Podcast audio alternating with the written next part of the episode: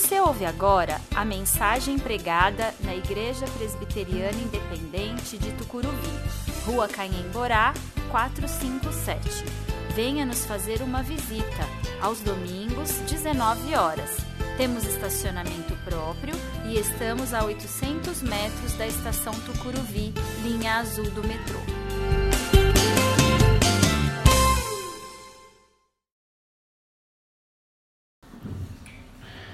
Graça e paz. Amém. Amém? Amém. É bom, muito bom, bom demais louvar a Deus. É muito bom. É, eu, particularmente, gosto muito, sim, em particular meu, de músicas em que nos colocam na presença de Deus, onde eu estou sujeito a, onde eu estou na presença dele para que ele faça a vontade dele em mim. Eu acho isso maravilhoso. E é justamente essa posição em que, na minha opinião, nós sempre devemos estar.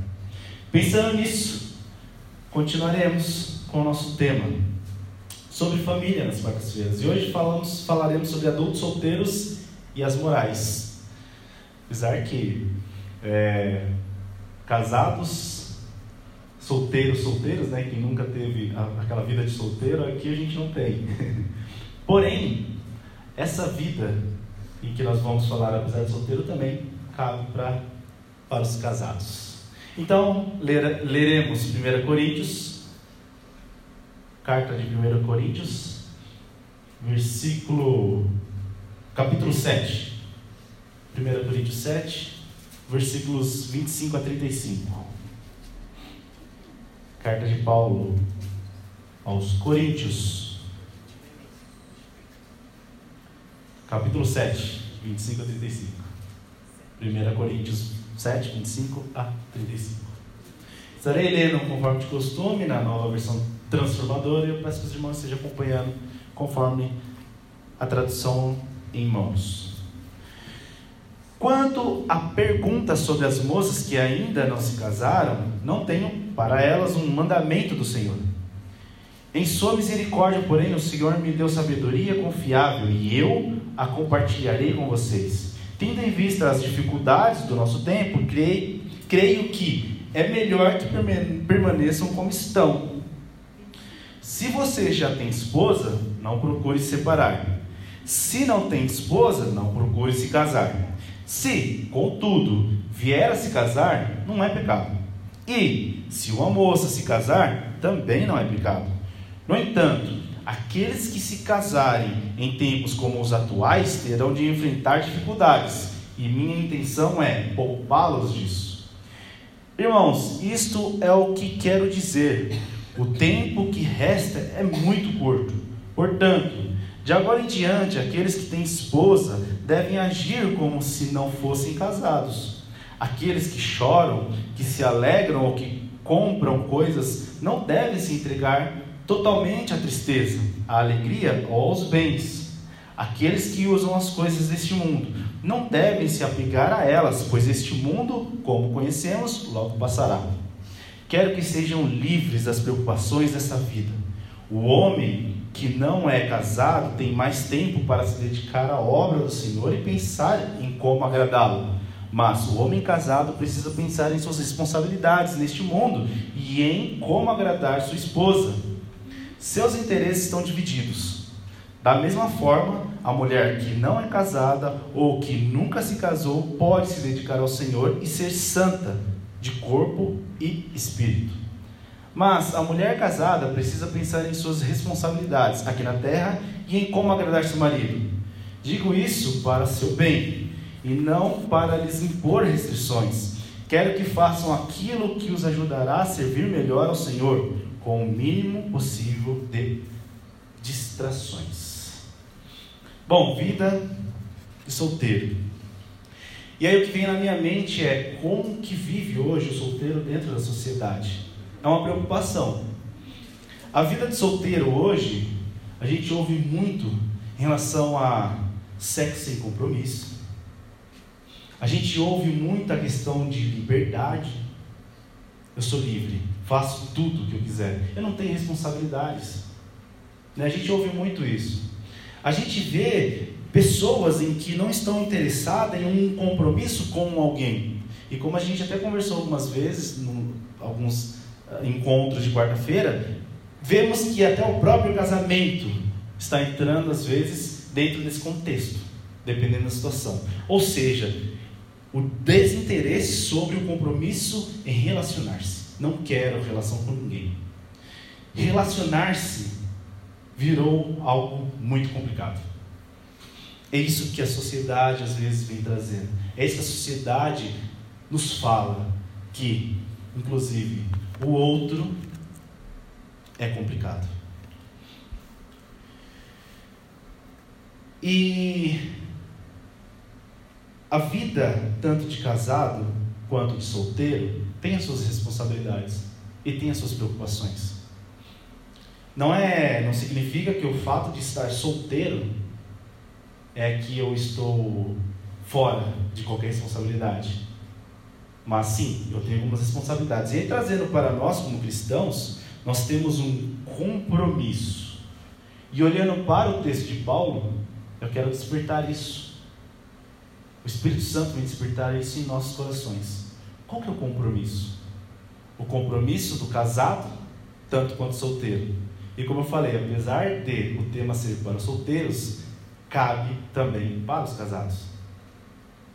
O texto que nós vemos está dentro de um contexto de uma igreja muito complicada igreja de Coríntios. Uma igreja que foi fundada por Paulo segundo Atos 8, de 1 a 18. Uma igreja com vários grupos, divididas em vários grupos, por problemas de doutrina, de vida cristã, enfim, outros temas ali relacionados e dúvidas sobre justamente esses temas. Era uma igreja realmente muito, mas muito fragilizada. Uma igreja em que estava é, à mercê do exemplo do mundo fora de Cristo.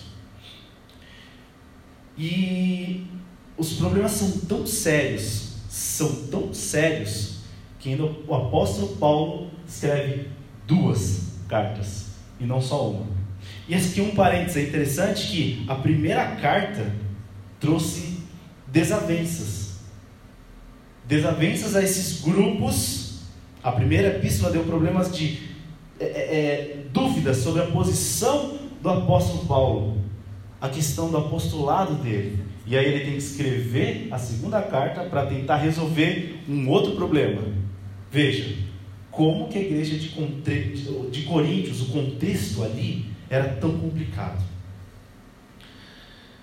Voltando para o nosso texto em específico, nós vemos que Paulo está orientando as pessoas, tanto solteiras quanto casadas. E é interessante que ele faz um contraponto, se nós percebemos no texto. Quem é casado tem as suas preocupações em específico. Casado tem o um problema do relacionamento com o outro, agradar o cônjuge, responsabilidades é, é, é, sobre dívidas. Pensando em nós hoje, nós temos até a questão das dívidas das nossas casas. Precisamos dividir isso. Precisamos agora pagar essas dívidas. Quando a gente solteiro está na casa da mãe, às vezes a gente nem paga não sabiam o que era conta de luz. No máximo, era lavar uma louça e arrumar o quarto. então, veja, as preocupações não, como eu falei, não que não tenha as preocupações do solteiro, mas nós percebemos que uma vida a dois, existem preocupações onde tem que ser divididas e além do mais se preocupar com o outro. O solteiro já tem outros tipos de preocupação.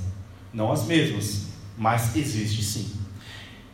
É interessante justamente isso, que cada um, cada situação tem a sua preocupação, tem a sua a, a vida a, preocupada sobre o que vai fazer, como irá fazer, enfim.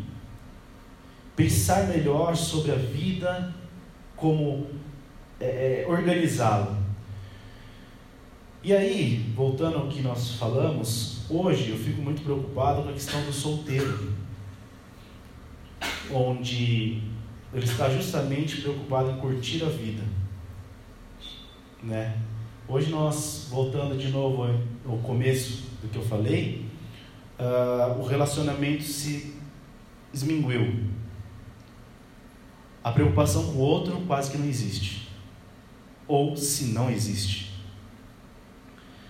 Eu sou livre. Eu sou livre para fazer tudo o que eu quero.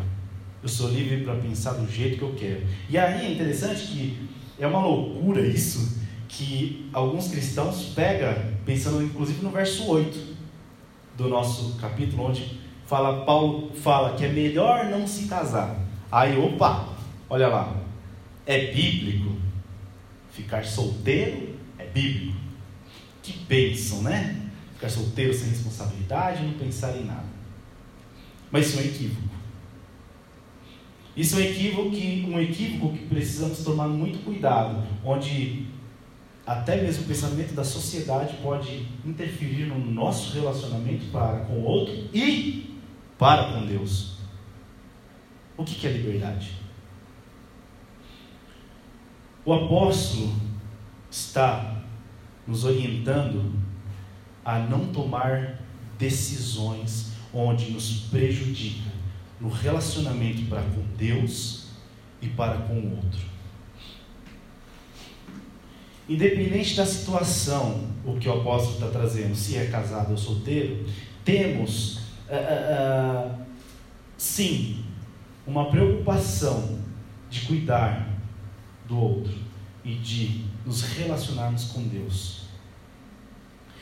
Temos sim a preocupação de continuar vivendo como Deus nos chamou. Se você é solteiro, viva solteiro.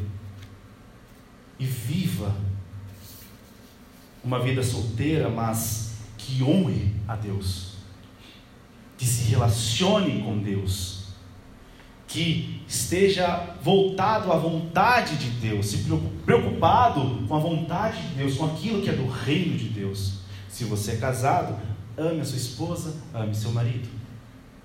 Entregue-se a Ele. Pegando inclusive o próprio Paulo, quando fala em Éfeso capítulo 5, 21 a 33, ele fala que devemos amar a outra pessoa, ele fala como uma mulher, mas eu vou colocar como cônjuge aqui, amar a outra pessoa como Cristo amou a igreja.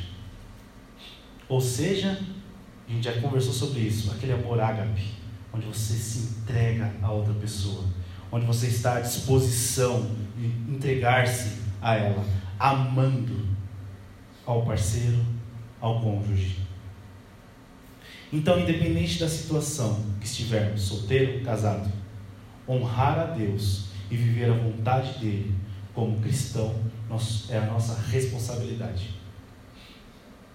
Independente se somos livres, entre aspas, ou se estamos em uma vida a dois, a nossa responsabilidade é honrar, glorificar, viver a vontade do nosso Deus. Para concluir, então, para os solteiros, tenha cuidado. A vida que está sendo proposta hoje pode ser uma perdição. Não, não, não se preocupar com relacionamentos é ter grandes problemas psicológicos, espirituais e justamente baseado no próprio relacionamento, seja com Deus ou com o outro. Precisamos viver como Cristo viveu. Se estamos em Cristo, nova criatura somos. E quando nós somos nova criatura, os nossos pensamentos estão voltados ao reino, à vontade de Deus. Não mais os pensamentos do aqui e do agora, como o próprio apóstolo Paulo fala. Ele está preocupado com isso. Viva a vontade de Deus. Viva o reino. Não se preocupe com as coisas daqui. E aí ele, eu coloco também acrescento, se tiver algum descuido, seja também um casado ou solteiro, não se culpe, não se julgue. Porque Deus sempre está aberto para perdoar e sempre está de braços abertos para que o filho volte. Você é um filho de Deus. Peça perdão, perdoe-se e volte à vontade de Deus. E casados, vida digna, dentro da vontade de Deus em seu casamento. Preocupados também com o próprio reino. Quando nós colocamos Deus em primeiro lugar no nosso casamento, o nosso casamento simplesmente flui, porque é Deus que está controlando. É a vontade dele sobre as nossas vidas e a vida do nosso cônjuge.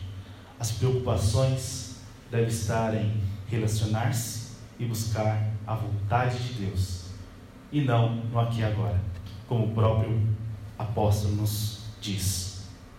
Voltar a Cristo, relacionar-se com Cristo, preocupar-se apenas com Cristo e nada mais. Que Deus os abençoe.